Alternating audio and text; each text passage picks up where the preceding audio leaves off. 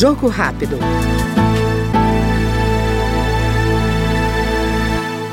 A Comissão de Agricultura da Câmara aprovou novos critérios para a ocupação de lotes da reforma agrária que foram abandonados. Segundo o autor do projeto, deputado Zé Vitor, do PL de Minas Gerais, o objetivo é adotar critérios que evitem especulações imobiliárias e que levem em conta não apenas o tempo de ocupação. Na verdade, a legislação ela é muito clara. Daquelas famílias que chegaram até o ano de 2015 nos projetos de assentamento do INCRA, elas podem se regularizar. Qualquer um que chegou após essa data está impedido legalmente de se regularizar. Nós entregamos no Brasil, o INCRA fez um grande trabalho nos últimos quatro anos, mais de 400 mil títulos para famílias de diversos estados brasileiros. Acontece que um número significativo de famílias, eu tenho certeza que maior que esses 30 mil famílias que o próprio INCRA tem defendido, porque muitas delas acabam é, não informando adequadamente a data, omitindo informações com medo de serem retiradas. A gente acredita que aí esse número pode chegar a 20% das famílias que hoje estão em,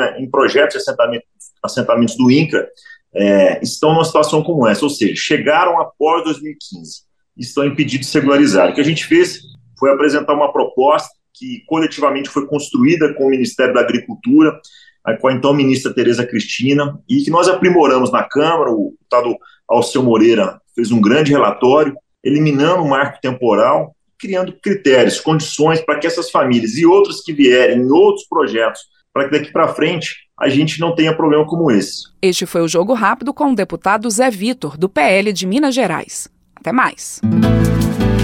Jogo Rápido.